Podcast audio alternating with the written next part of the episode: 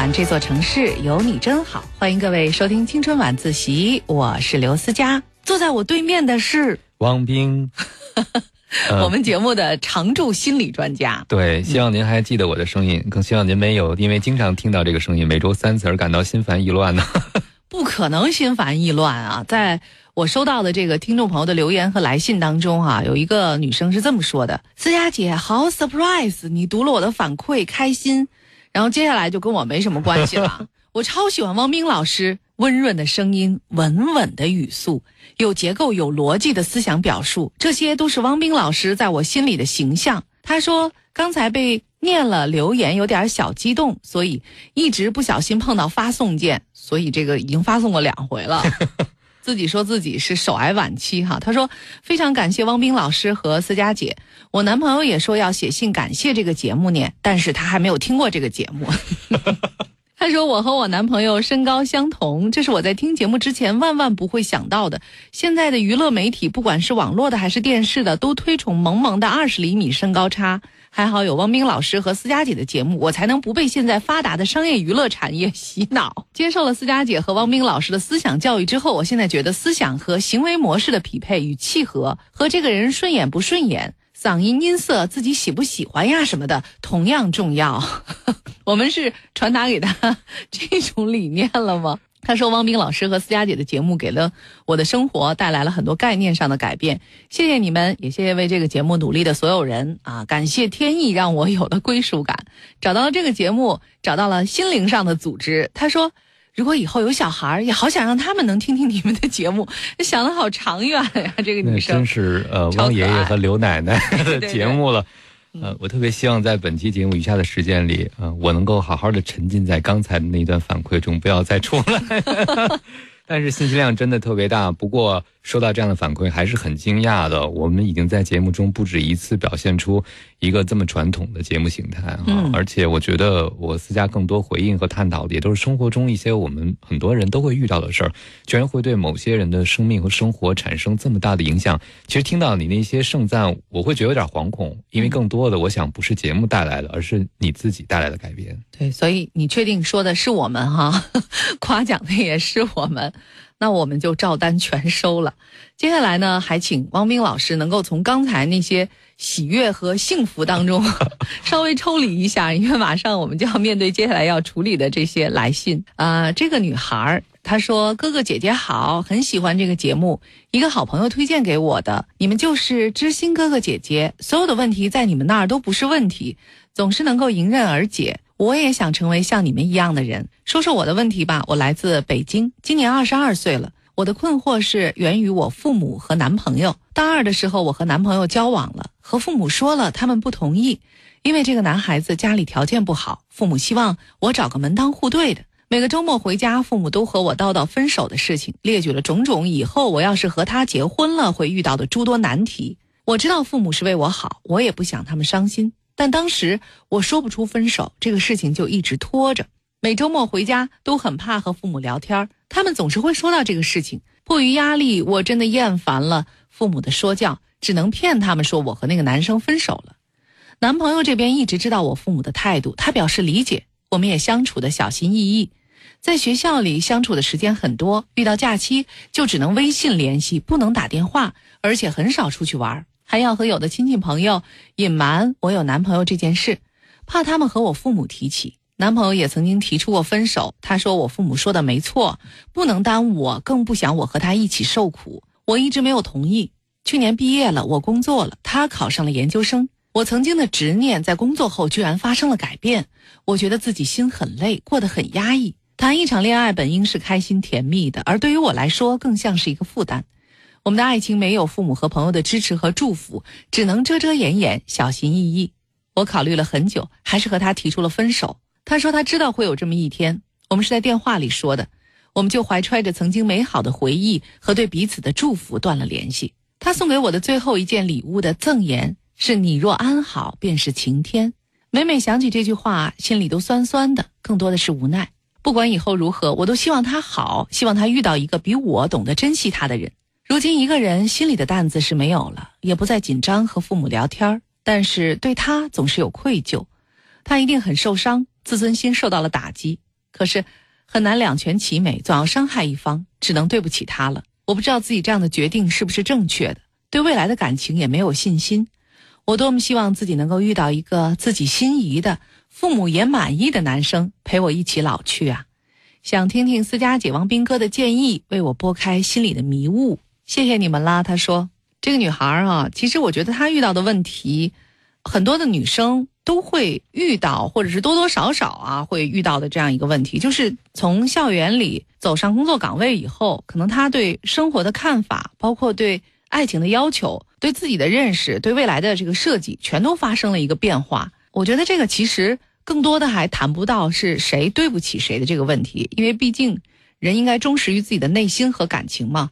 不爱了就是不爱了，两个不爱的人要是硬捆绑在一起，那反而才是互相对不起呢。所以这个女孩，我觉得此刻首先应该放下的是愧疚，毕竟拥有一段非常美好的感情，当时两个人相处的时候是真挚的相爱着的。而且，即使是分手了，也给了彼此最好的祝福。我觉得这段感情也应该说可以算是寿终正寝了吧？不知道汪冰老师怎么看？有人说毕业季也是分手季啊。虽然你们没有在一毕业就分手，但是我会觉得，为什么会大家有这样一个习惯性的认识呢？不光是因为两个人可能因为工作会分开两地，而是工作会给人带来很多变化。当你讲到你们这么多外在条件没有让你们在一起的时候，其实我也有一个和思佳一样的揣测，就是不光是这段关系让你觉得很累很压抑，是不是他是那个合适你的人，这可能也是一个问题。如果最终没有在一起，但拥有给彼此祝福，允许对方去找，也允许你自己去找新的幸福的可能。我觉得就像思佳讲的，这也是某种程度上的圆满吧。嗯，因为人总在成长，大学时候的感情还某个程度是比较青涩的，因为我们还没有接触过社会，那个时候对自己的了解、对异性的了解都是比较有限的。如果一段感情让你们彼此都知道什么人更适合你们，我觉得这段感情从某个角度哈，也体现了它的价值和给你们生命带来的滋养。有一类感情叫做校园爱情，哈，也就是说，好像是比如在宿舍到自习室、宿舍到教室、宿舍到食堂等等，这种在校园内相对比较封闭和单纯的环境当中，有些女生的这个变化可能并不是从真正走上工作岗位开始，而往往是，比如在实习的时候，哈，就已经会改变了他们对身边的男生和世界的看法。因为我觉得对女生来说，大概所有的女性都会比较喜欢那些在某种程度上比较强大的，能够给他们引领的，不管是在生活方面还是在工作方面，能够有丰富的经验，让他们觉得在某一方面是值得崇拜和信任的，都会喜欢这样的男生。而当走上了工作岗位以后，或者哪怕是进入了实习以后，会忽然觉得这样的男生变得多了。并不像在校园当中的那些男生哈，我们在谈着所谓纯纯的恋爱，同时呢，可能两个人彼此也是实力相当的。一旦遇到了外边的世界当中各种各样的类型的人之后，我觉得其实这是一件好事儿，因为你会更理性的看待自己面前的生活和感情，你会发现自己有更多的选择。自己心目当中的男人的类型，可能也会细分的会更加丰富吧。其实告别一段青涩的感情，有的时候人为什么会有愧疚呢？我觉得可能会不会觉得说我是背叛了当初的契约，嗯啊，因为我可能当时是说要海誓山盟，要走到白头偕老的，但你看我这么快就变了，这是不是一种背叛？而这种背叛的背后，有时候会对自己失去信心。哎，我当初觉得他就是应该可以走一辈子的人呢。为什么我会变呢？那我以后再遇到人，我该如何重拾信心？就是这个人是可以陪我一直走下去的人呢？这可能是对未来信念的一个动摇，也是这个朋友提到的，对未来的感情是没有信心的。我觉得你这么匆忙的要求自己有信心，本身也是有问题的事儿，对吧？你刚从一个感情的瓦解或者情感的地震中废墟中走出来，就让这个人马上对未来充满希望和设想。这其实也是不太可能，他可能需要一段时间做一个简易房的，可能就是他一个人住，对不对？然后之后才要设想未来，因为他还在震撼、在惊恐、在这种不适中，还没有走出这样的一个让他觉得困惑的地带。所以你别着急要求自己清醒哈。但是我很同意思佳讲的，其实发生的事情就已然发生，必有它的原因。没有必要太多的愧疚，太多的愧疚，可能内心是想免责，嗯，就是通过自我惩罚来证明，你看我还是重感情的人，对吗？你看我还是很在乎他的人，所以伤害他我会难受的。但其实这个难受可能有这个道德上的意义，但于事情或者于你自己都没有任何积极的帮忙。所以，如果你想开了，既然做这个决定，承担了这个责任，然后放彼此一条生路也好，或者对未来的可能性也好，这个事儿就可以画上一个句号。没错，呃，他现在其实更关心的就是，比如说将来有没有可能。遇到一个自己也满意、父母也满意的男生，因为现在在他的人生经验当中，好像是自己很中意的这个男生，但是遭到了父母强烈的反对，他就可能认为这世界上就两种，一种是父母喜欢的，一种是我自己喜欢的，到底有没有可能两个都很喜欢啊？就是两全其美这样的感情呢？我觉得肯定是有的。其实父母对之前那个男朋友主要的担心也是在于对他家里的经济状况的一个担心嘛。可能家里有女孩的父母总是不希望自己的女儿在嫁为人妇以后会过上了苦日子，因为从小自己的女儿可能都是非常细心呵护的这样的养大的，像对待这个虽然是一般人的家庭哈，总是觉得是自己家庭当中的掌上明珠和小公主。我觉得这种心情是可以理解的。但是你不要寄希望于以后，就你就找到了一个在结婚的时候父母觉得他很好的这样一个人，是符合要求的人。那么在婚姻之后，就永远会呃受到父母无条件的这种祝福，因为在真正的这个家庭生活当中，可能还会出现这样或者那样的一个矛盾。父母对你将来选择的伴侣满意了，并不代表他以后对他的任何生活当中出现的那些变化或者是选择都会满意。这其中可能还需要你作为一个成熟的女人，怎么去面对父母的要求、伴侣的要求、自己的小家庭和大家庭之间的这种和睦相处，更多的这个技巧吧。可能大家分析到这儿的时候呢，我就突然有了一个想法哈，我真的更希望是因为你变心了才放弃这段情感，而不是简单的因为父母的反对。他不是啊，他就是变心了。对，就是我觉得他肯定是有感情的变化，但是他反复强调了就是父母反对对这件事的重要性。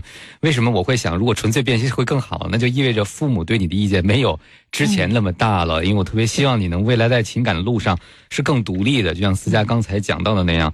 如果你的目标永远是找两个人都满意的，对，而且父母满意是这么重要的一件事儿，你可能会错失很多能让你幸福的可能。特别是对于父母比较挑剔的情况下，很多父母养育的方式是非常的照顾的、呵护的，所以可能会对大部分男生都是不满意的，对吧？他们就会希望你找到一个特别特别棒的，他们理想中但是现实中未必存在的人。那这样的话，你就要一直拖下去吗？你要一直不开始吗？一直放弃和说再见吗？如果是这样的话，哈，我就希望你有一个自我的成长。你不是也工作了吗？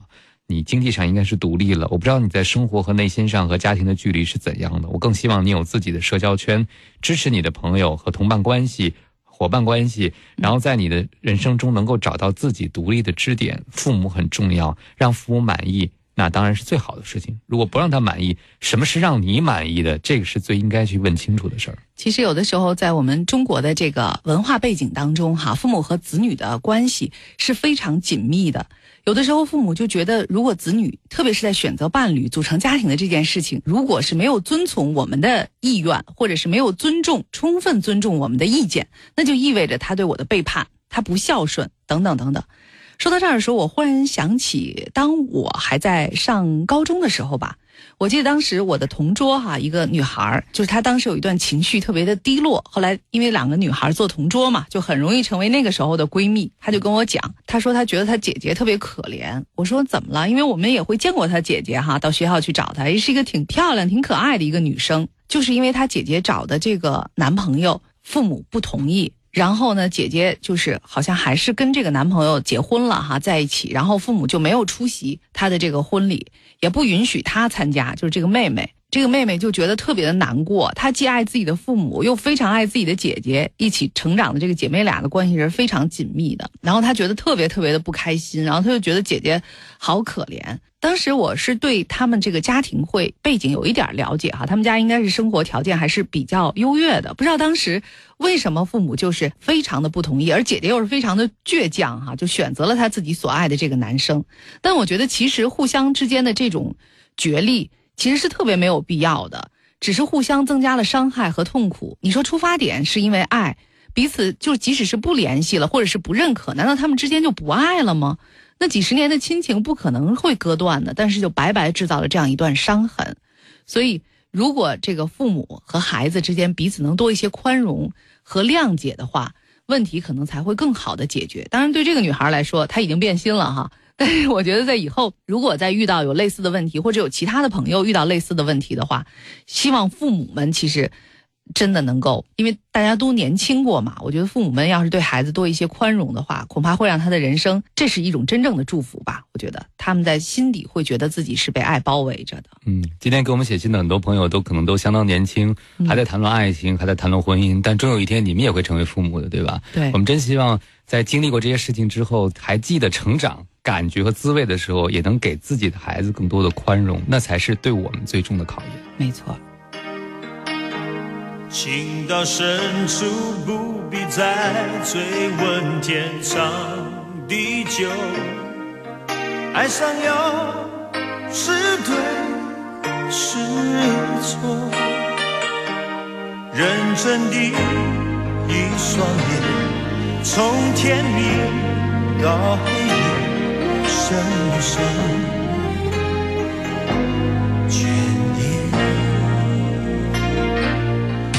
是你万千轮回走进我的世界，相信我今生陪你走，什么都不用说，你懂我的温柔，紧握双手就是承诺。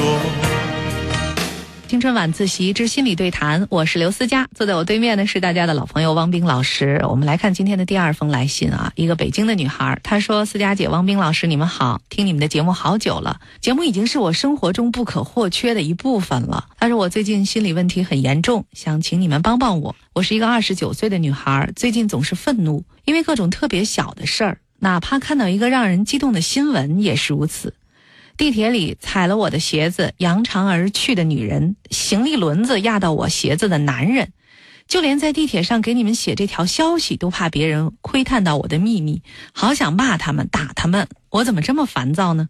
还是没素质的人太多？前者的可能性更大。为什么不论我在哪儿，都感觉周围充满了敌意？觉得别人会欺负我、揍我？可能说的有些夸张，但这的确是我此刻的心态。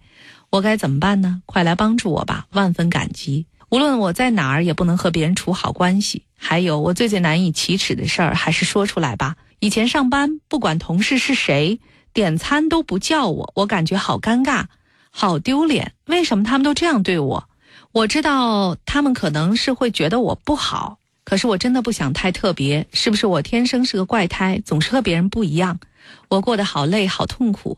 还好不用每天上班，再简单的人际关系，在我这里都那样难以应付，感觉自己没法活了。已经快三十岁了，我该怎么办呢？这种状态会永远跟着我吗？还是跟大脑中的激素水平有关？我是不是病了呢？在地铁里的镜子里看自己，我觉得自己是个很普通的女孩，可怎么就会这样子呢？我已婚，还没有孩子，老公的性格很好，也喜欢我，只是我们之间总是不能。以那种正常的亲密关系相处，有的时候这也成为我不开心的一个点。一个女孩写了一封挺长的信，整个信除了一些叹号和问号之外，都是用空格代替标点符号。你是在考我吗？我基本上把这封信顺下来了。王斌老师是一个什么样的感觉呢？二十九岁的愤怒的女孩啊。嗯，我我读完了，到最后我是为她舒了一口气啊。原因是因为。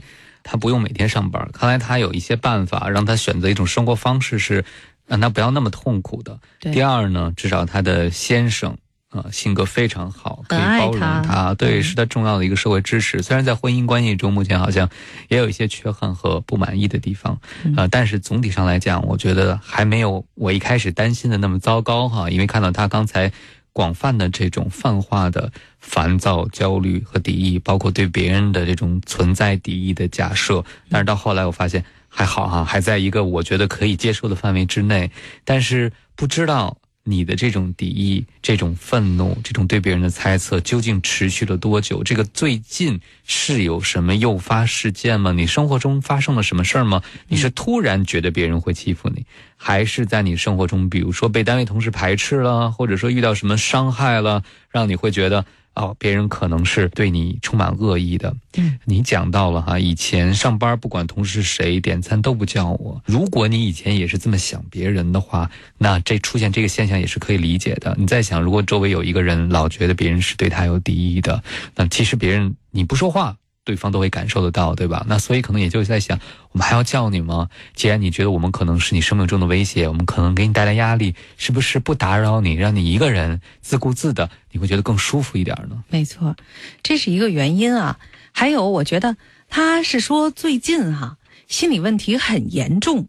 但是我觉得他可能这种状态已经持续了有一段时间了。我们有的时候爱开玩笑哈，就是说看这个其他的影视作品当中也有，比如说看到啊某个女性情绪特别不好，当然我觉得这里有性别歧视的原因在哈。就比如说看她是一个中年以上年龄的人，就会说哎呀这个可能是更年期综合症。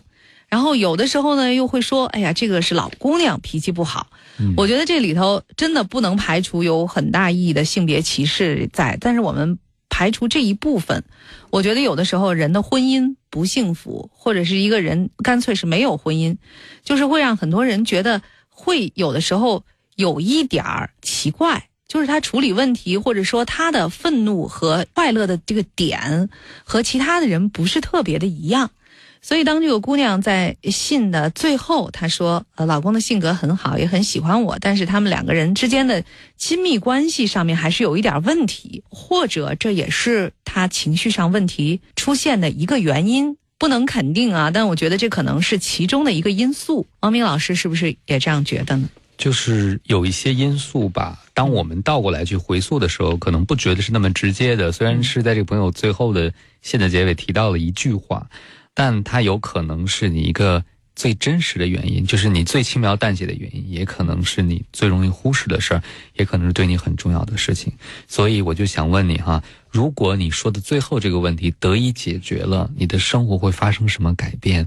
比如说你刚才讲了，你们不能有正常的一个亲密关系，那在之前是这样吗？还是最近才变成这样的？这两个事情之间有时间上先后的顺序吗？在以前。如果你们有正常亲密关系的时候，你觉得你的脾气是怎么样的？你的心情是怎么样的？也许有些。不被满足的愿望或者我们的欲求，会用其他的方式表达出来。有一个词叫迁怒，对吧？那有的时候可能你在一件事情中受了委屈、受了伤害，你可能会牵到周围的很多人，甚至觉得可能别人都想伤害你啊，别人都不知道现在怎么素质那么低啊，对吧？在我们心情不好的时候，其实人人可能都会有短暂的这样的状态，但只是对你来讲，这个时间可能是有点长，所以你要倒过来想。如果你最后那个问题不再成为问题了，是不是前面讲的这些困扰会好一点？是另外一个因素是，我觉得这个女生好像自己相处的时候会更放松一些啊。她就是不知道怎么去和周围很多的人相处。你比方说，当这个人比较密集的办公室啊，她就觉得好像不知道该怎么办了。别人好像都是针对她，对她有敌意。再比如呢，就是在地铁里哈，但是我觉得地铁里可能就是那样混乱的，你知道吗？就其实不光是在地铁里，在很多人多的地方就都是如此。你比方说哈，老北京有逛白云观庙会的这样的一个习俗，近两年当中我也曾经人比较多的时候去过一次，还不是人最多的时候，因为我觉得我就是生性特别害怕人多的地方。所以我刚想说，你真勇敢，居然敢去。不是人最多的时候，但是我就觉得人越多，就是那种你所不接纳的那种人，就平时不怎么会出现在你可控的生活范围当中的那种人就会出现。我们会觉得是不是能去白云观逛庙会的人多多少少都是那种比较慈眉善目的善男信女啊？但事实往往不是如此哈，人家可以为了自己的一个位置一把给你搡到一边儿去，然后还若无其事。哎呀，我就觉得有的时候自己一贯的这个生活态度还是比较能够自我保护的，少去人多的地方。所以我觉得这个女生是不是也是如此？我建议你找一些能够自己或者是人比较少的这个环境当中能够去做的一些事儿，对你会比较有帮助。当你把这些事情或者是一些作品做得足够好的时候，你可能对自己又有了更好的这种认可了。他现在可能是对自己就是缺乏一个认同，觉得自己是一个怪胎，不被周围的人接受，周围人对他还很有敌意。要知道，你是没法去要求地铁里的那些人的。有的时候，地铁里虽然现在是不许这个要饭的进，但是好像依然还会有人不知道怎么偷偷摸摸的就进来，而且他们会用一种很冒犯人的这种方式。我们这个办公室的一个女孩就说：“哎呀，有一个这个要饭要到他跟前，还推他。”还把手就是搭在他身上，说要，我觉得这都是很过分的一个举动，真的是侵犯了别人的身体了，都已经属于。所以我觉得你可能去要求安全感的那个地方有点不对。地铁里的那些人，他确实不会给你应有的那种尊重和照顾。那些行李从你的脚上碾压过去那样的男的，你不知道他在为了什么事儿而心焦而奔波。你也没法去跟他争辩，是不是？所以我觉得你是不是能够给自己在可控的范围之内找一些适合的事儿去做？前两天碰到一个朋友，是个自由职业者，他做培训工作，他教人整理东西。然后我就说：“你为什么选择会做自由职业？”他说：“你知道吗？我是个性格特别直的人，我是有一说一，有二说二。而我以前呢，在一个国企单位工作，嗯，所以在那样的环境中，我的性格非常容易得罪人。”完全无法生存，最后是自己出去还是被人踢出去？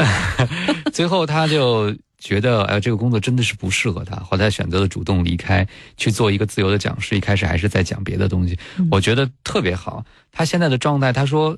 我离开这个单位已经好几年了。当那些还联系的朋友看他朋友圈的照片的时候，就说：“你真是活出了自己，而且你确实变化特别大。”他就是一个，比如说做植物来讲，有的植物可以种得很密，对吧？有的植物要保持一定的间距才可以。他可能就认清了自己，我就是需要一个保持足够间距的人，得把持一大块地方，是吧？对，就像坐在这个。我已经说完了，你懂吗？对，就是可能有的人就需要一个和别人的距离是比较远的。那如果接受就好了。但是如果你明明是这样的一棵植物，但你又希望看到哎那些扎堆儿的凑在一起的植物，你很想变成他们的话，那这个就很拧巴了，对吧？你如果你就享受一个人，别人没有叫你接受就好，但你又偏偏想混到那堆儿里，所以你就出现了内心的这种分裂和纠结。那如果像思佳讲的，你认清了自己，你认可了自己，你知道。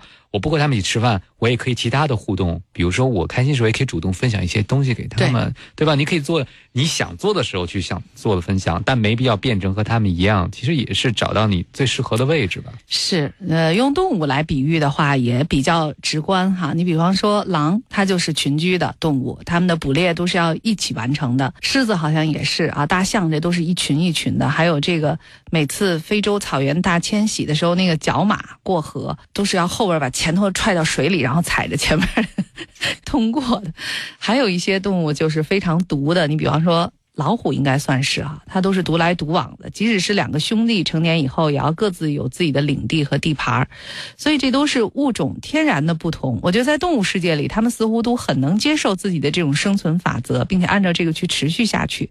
人呢，其实或多或少也是需要有自己的这种生存方式的。但人就是因为有了思想，接受了某种教育，或者是某种意识的这个灌输，老师对于自己的生活方式不能够接受、不接纳自己，这可能才是痛苦的根源。就是像这个女生，她好像觉得自己跟周围的这些人不一样，就是一种巨大的过错，会受人嘲笑。而且他从某个角度，我觉得还是有很强的一个同理心的。他会担心自己和不能体谅别人，他是内心我觉得是觉得自己是不对的，对吧？所以他会抱着一个批评态度说：“你看我怎么能这样想别人？我这样是不是一个很奇怪的人？”嗯，人什么时候会更有同理心呢？我在想，是往往他能被温柔对待的时候，而你对待自己的态度，我觉得也是有些暴躁和武断的。我就是对空间太近有反应，我就会不舒服，那你就接受这个不舒服就好了，你别。不舒服了，你还要批评自己为什么不舒服？你怎么不能变成那么有包容心的人？越这样的话，其实你会把对自己的愤怒又迁怒给周围的人，是他们提醒了你，你可能哎，愤怒控制、愤怒管理怎么这么差？是不是？对。那如果你就就接受了，对我就是对人近了我会有反应，然后我深呼吸，对不对？我就是这样一个人，怎么办？那可能其实你就没有那么愤怒了，然后这时候你可能就更能够想到思佳刚才讲的，比如说，对啊，也许他就是没有意识到，他就是看不见，因为他就是这样的一种人，他也不是故意针对你的。对他肯定不是故意针对你，他多累啊，要拿那轮子瞄准你的脚再压过去，我觉得那还挺难的。但是生活当中总是充满着这些张皇失措的人，其实如果你能够对自己好一点，自然也能够体谅周围那些可能对自己并不够好的他们。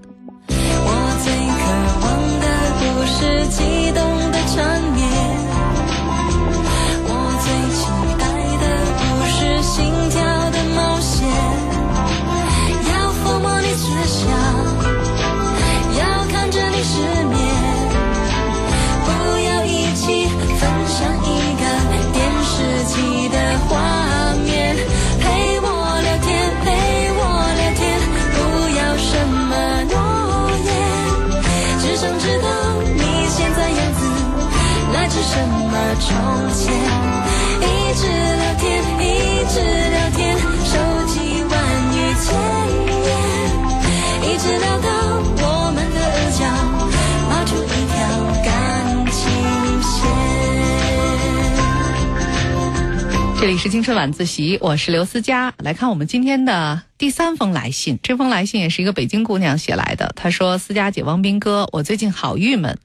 我呢，北京人，是个工程师，三十一岁，最近刚刚和恋爱五年的男朋友结婚两个月。我老公也是北京人，搞 IT 的，婚后还是蛮幸福的。郁闷的就是我有个极度挑剔的妈，怎么看我老公怎么不顺眼。”结婚之前他就老哭，想让我拖延一段时间再结婚，拖了又拖。结婚之后，我和老公暂时租了个房子自己生活，我妈就老在老公不在的时候来我们家给我做饭，给我收拾屋子。看着他这么辛苦吧，我心里特别不好受。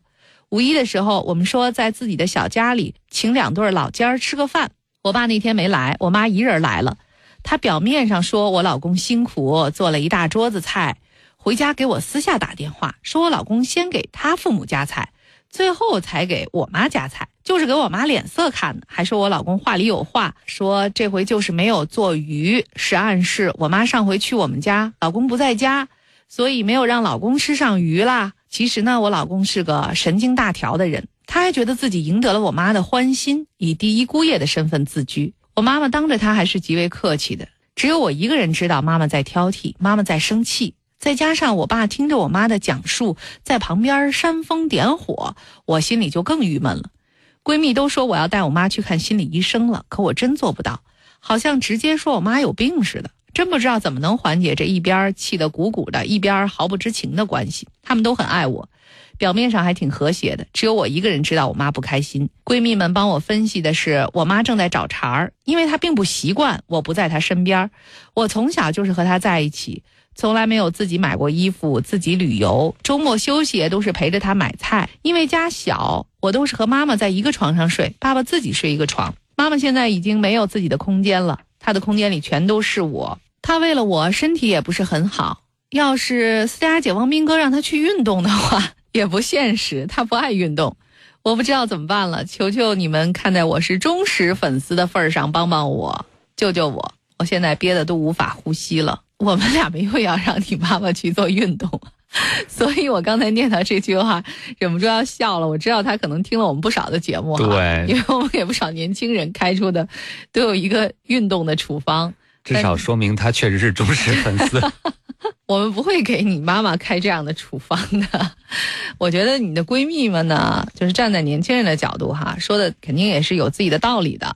但是让妈妈去看心理医生，我觉得倒还不至于哈，没有到达那个程度，你妈肯定也不会去的。就冲这个，还不得闹出个你死我活的来，恨不得得说是不是你老公出的主意哈，那就更完了。在中国的家庭中哈，血缘关系和非血缘关系泾渭分明的程度，可能往往真的是超乎人的想象。当非血缘关系中对方说的每一句话。都可以被做两个方向的解读。当对对方的这个第一印象不好或者不认可的时候，那基本上都是负面解读。就无论你做什么，我都觉得你是话里有话，你那就是罪证啊！对，都是罪证啊！明明是做好事儿，也被认为是做坏事儿。所以看来啊。你的这个先生再怎么努力，如果你母亲看他的这个眼镜儿哈颜色不改一改的话，可能越做错的越多，是不是？越说就错的越多。但是你刚才最后讲了，你现在觉得窒息哈喘不上来气。其实我特想问你，你是现在才觉得无法呼吸了吗？因为我听上去你们的母女关系在较早之前就应该是蛮让人窒息的。对，只是那时候你没有自己的家，所以你不需要设定一个边界，好像你就和母亲这样挺开心的。但是现在。你需要边界，你需要自由的时候，你觉得他还在让你生活窒息？原因其实挺简单的，就是你母亲的喜怒哀乐哈，基本上就是你的喜怒哀乐。嗯，就是你母亲怎么看，就成为你这个生活中重要的中心和主题。到今天为止，你依然在做一件事情，就是想尽办法讨好你的妈妈。这可能是独生子女家庭的一个后遗症啊，子女成为了父母生活的重心。像这个女孩子所讲的，我觉得似乎都超出了一般的重心了，成了重中之重了。因为都已经是成年了，还跟妈妈挤一张床睡啊，而且每一次买衣服什么出去逛街都要和妈妈在一起。我觉得可能。第一是说明妈妈可能除了你之外，哈，她自己其他的这个生活并没有多少，就是你是他生活的中心。另外一个就是说明你自己其实好像除了和妈妈的一起生活之外，你也并没有及早的确立一个自己独立的一个社交圈。我觉得可能这个两方面的问题都存在，特别是对于父母来说，如果他们真的是从这个孩子出生开始，就穷尽自己所有的心力，把自己的所有的注意力都放在这个孩子身上。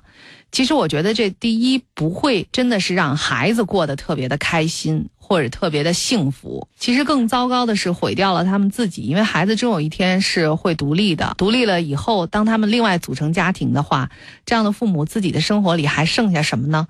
如果自己的生活当中没有什么，那么他们还是会。再去回到他们原来认为的那个小宇宙当中去，但是实际上那个宇宙现在已经分解了，就是人家那儿另外又成了一个小宇宙，这样原来那个宇宙就不干了哈，所以这就会引发星球大战，这就是著名的星球大战的来源。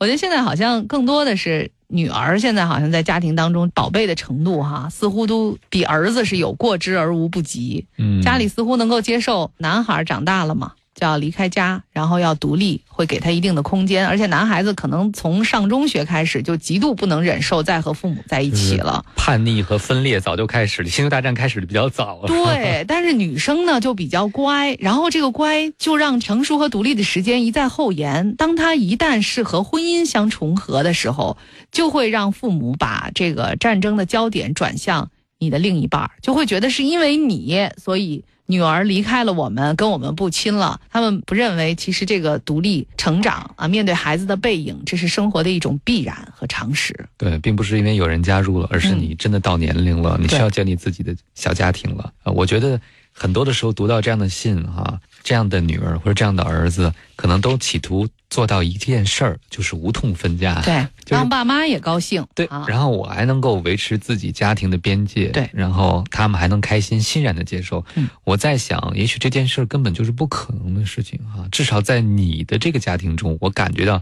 你的母亲不经过心理断奶的话。断奶肯定是件不舒服的事情，他永远没法开始自己的生活。正是你这种姑息的对待方式，可能你觉得对母亲是一种看重她的感受，但你这种看重，如果你能够一直让边界泯灭，比如说接受你的妈妈就自己。就跑来收拾你的房子，说给你做饭。你讲到一个词是辛苦，对吗？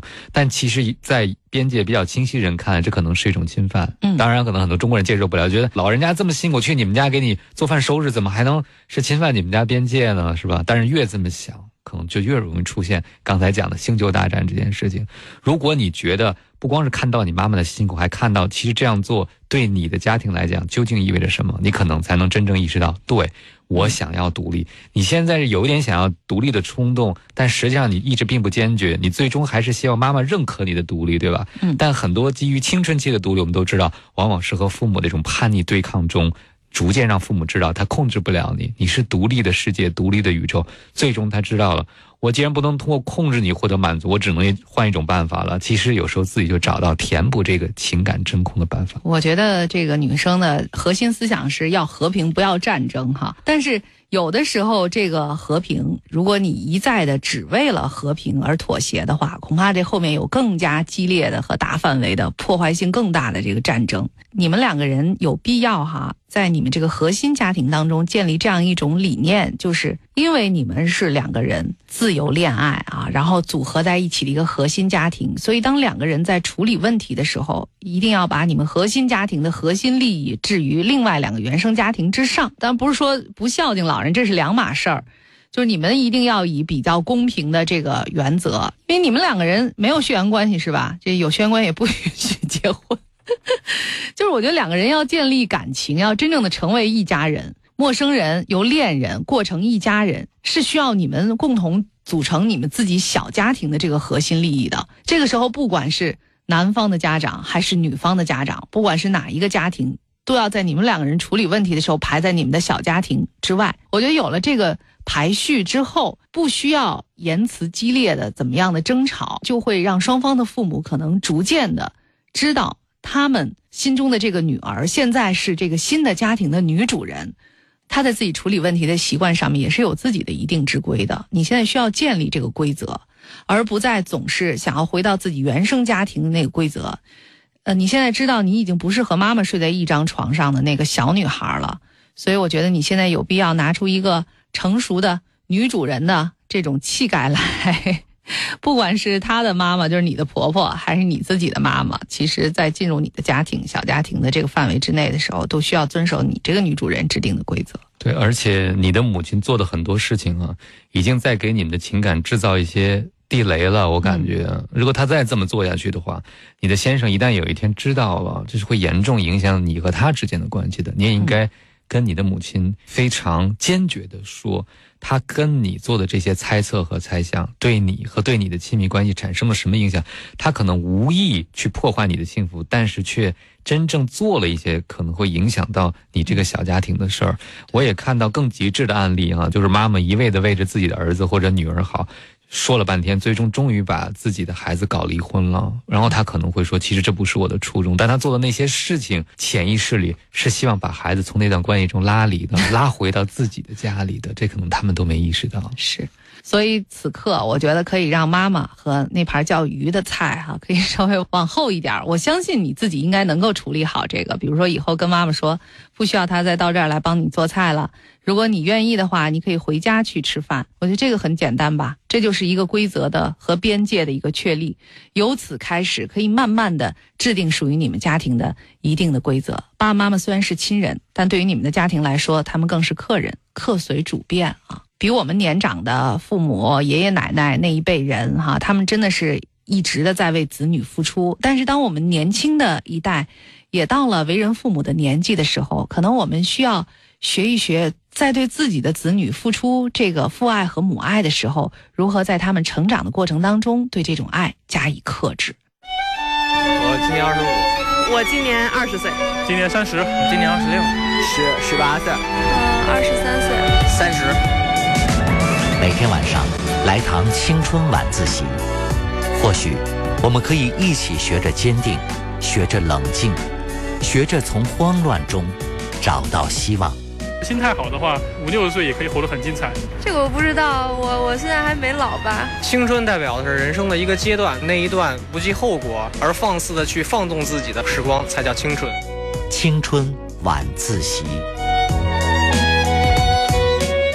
这里是青春晚自习之心理对谈。我们来看今天的最后一封来信。这位朋友说：“思佳姐，汪斌哥，我在百合认识了一个男的，有一年时间了。”他和我不在一个城市，他是一名研究生程序员的工作，是我挺欣赏的类型。我们俩几乎天天聊天儿，我也不知道我们算什么关系。说实话，我是愿意为了他去他在的城市的，而且我也不小了，挺着急结婚的。我生日的时候，他还给我寄来礼物，我觉得他对我挺好的。我不知道他是怎么想的，把我当普通网友，还是备胎，还是什么？我该怎么办呢？这个女生把这些问题抛给了 咱们俩，真的不知道她跟这个男生是怎么相处的。似乎他们好像从来还没有谈及过这个要不要认真的以结婚为目的谈恋爱这个话题哈。当思佳老师念完你的问题以后呢，我也有一个困惑，就为什么你不会问他？但是我旋即认为这是一种。极深的赞美，那就意味着在心理距离上，我们比他离您更近。所以您愿意来我们所在的城市吗？所以你愿意跟我们来分享，谢谢你的信任。我是觉得很多的女生在跟男生交往一段时间，这都一年了以后哈，依然一些基本的问题没有弄清楚，你就应该想一想了。对你自己来讲哈，你是怎么谈恋爱的？你是怎么理解一个男生或者对方是喜欢你是爱你？究竟和你定义在什么样的关系？当你问我。我们他把你当成什么人的时候，我会觉得你不敢去问他的这个问题的背后，其实也在你们的亲密关系中，我觉得你相对来说是个比较被动的人。我不知道你是不是怕，比如说一问别人觉得你是不是太主动了，一问会不会把别人吓跑等等哈。但不管怎么样，如果你真的就想知道的话，而且你又不问，那对方其实就。可能利用了你这个特点，哎，你看我跟你聊，然后不挑明也没关系，你也可以接受，那聊呗。我这个寂寞空虚时候，我跟你说两句话，不也挺好的吗？但究竟是不是我推测的这样啊，还是他真实认真的，我也不知道。但是看你这样挺着急结婚，却不着急把这个事情弄清楚，然后还在跟他耗时间，我是有点担心的。因为网友就是网友，我是觉得有些人可能因为网络结识，甚至走进婚姻，但是那你也必须经过某种程度现实的确认。一年的时间了，如果他把你当成所谓的真爱，但你们还没有见过，你还不了解他很多信息，只是网络信息知道他是个程序员的话，那我觉得这个关系在我看来有点不靠谱。我老觉得吧，网聊这个事儿对男生和女生意义是不同的。男生呢，好像就是有一搭无一搭的。我不知道我这是不是偏见，也许是偏见哈。那也希望有更多的反面的例证哈，可以留言给我们。但是我老觉得，特别是在比如这种所谓的相亲网站上哈，现在有很多很多这样的网站，但是其实人家网站也写的很明白，就是这里边责任哈，具体的这个是不是真实的，你们两个人谈怎么样，这个网站是没有办法负责任的，是需要你们两个人去谈的。女生可能有很多真的是像给我们来信的女孩，就觉得自己到一定的年龄了，然后呢家里又很催促着结婚，自己也挺着急的，但是看看自己身边的人似乎没有中意的，就觉得呢中意的人一定是在婚介网上啊，于是就上网上认真的去以找对象的心态来谈，似乎还甚至觉得我都可以到你所在的城市当中去。但我觉得，无论是在网络还是在现实当中，这个男人其实都是差不多的，并不是说你在现实当中遇到的全都是猫三狗四、特别不着调的，网上全部都是男神。你要想连猫三狗四身边都不缺女生，真正的男神他需要到网络上去找对象吗？我说的这可能话糙理不糙啊，我觉得，因为这个是我观察得来的一个我的观察结果。其实思佳姐姐是特别像很迫切的像点醒你一些事情啊，就是不要把网络世界认识的人太过理想化了。对，因为我看到你在网络世界的这个关系啊，聊天能聊一年的时间，然后天天聊。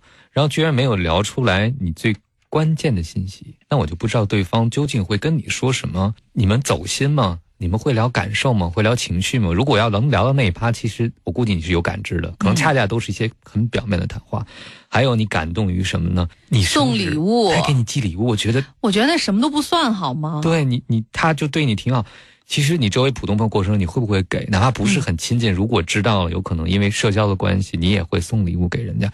而且现在快递多方便，网购多方便，我不觉得这是件很大的事情。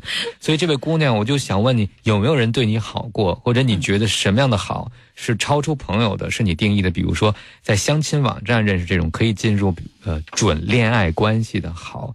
那说到底呢，我是觉得你对亲密关系的标准，包括你对感情的标准，还是不是很清楚啊？是你自己的标准你不清楚。还有另外一点，就你对异性的认知啊，更多的是一厢情愿的那种设想。然后在聊天的过程中，我不知道你为什么不会刺破这个泡泡去问问真相，是不是也基于你怕看到真相，或者一厢情愿的感觉？至少证明你还有个可能性，对吧？万一戳破没有可能性，那就什么都没有了。对于一个着急结婚的人，是不是这是更不能接受？都聊了一年了，你们都什么都没聊，然后你为什么能确定他是你挺欣赏的类型呢？见过面吗？会不会实际上真的见面以后，你会发现他和在网上聊天的时候给你的感觉完全不一样呢？你看这个姑娘还说一句说，说实话，我是愿意为了他去他在的城市的。这都哪跟哪儿呢？这位朋友，就是你们俩到什么程度？当你问我们的问题是，他把你当普通网友备胎。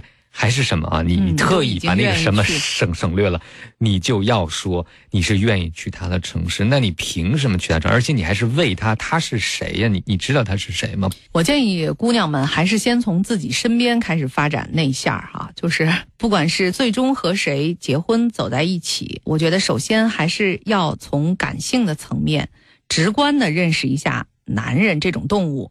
就是因为他和女生是有很多很多的区别的，你要是完全这些都不谈，就是直接进入那种形而上的那个层面哈，就去聊一些有的没的的那些东西，也许呢你们是精神上相契合，但你们是精神结婚吗？以后肯定是要两个人共同生活在一起的，所以我觉得无论如何哈，即使是网恋的话，考验两个人是不是在一起，还是要共同的见面对话。啊，甚至共同的经历一些事情才能够确定的。你现在就说可以为了他去他的城市，是不是真的有点太心急了呢？而你一旦被别人看出你是特别心急的那一个，赢面就更小一些了。呃，这个朋友你很着急结婚，那我和思佳其实你听到现在也知道，我们很着急，想让你明白一些事情啊，基本的道理。呃，如果我们说的可能有点重了，也希望你担当，但更希望你仔细的、反复的想想我们跟你说的话。我们真的希望能找到一个认真对待你的人。那这就是今天的青春晚自习的全部内容了。大家可以通过下载一款叫听听 FM 的。A P P 来收听我们的节目，搜寻“青春晚自习”关键词就可以了。另外呢，给我们留言，请关注我的个人公众微信号 F M 刘思佳全拼。感谢各位的收听和陪伴，感谢王斌老师，晚安各位，晚安北京。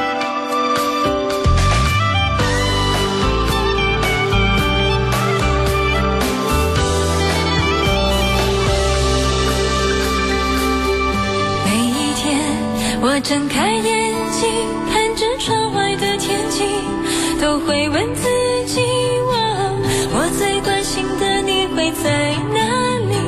是不是也睡醒？有没有好心情？每一次我沮丧不已，心中复杂的情绪，你总能分析我。就算我沉默不语，也相信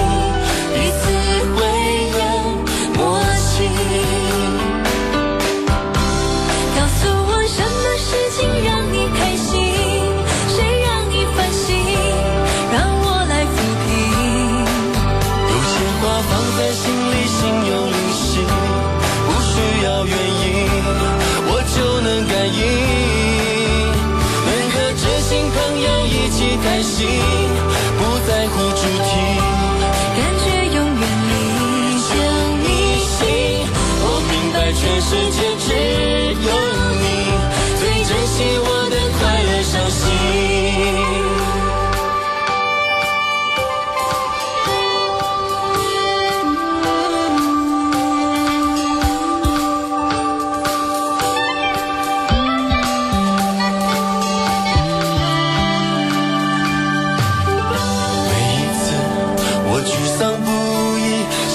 复杂的情绪你总能分析我就算我沉默不语也相信彼此会有默契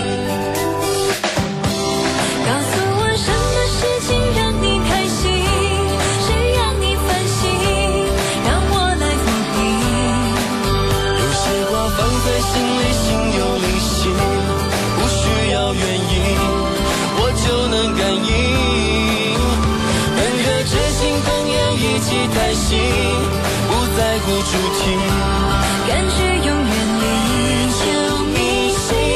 我明白全世界只有你最珍惜我的快乐伤心。告诉我什么事情让你开心，谁让你烦心，让我来抚平。有些话放在心里，心有灵犀，不需要原因，我就能感应。想天天这样和你谈心不在乎主题感觉永远一起我明白全世界只有你最珍惜我的快乐伤心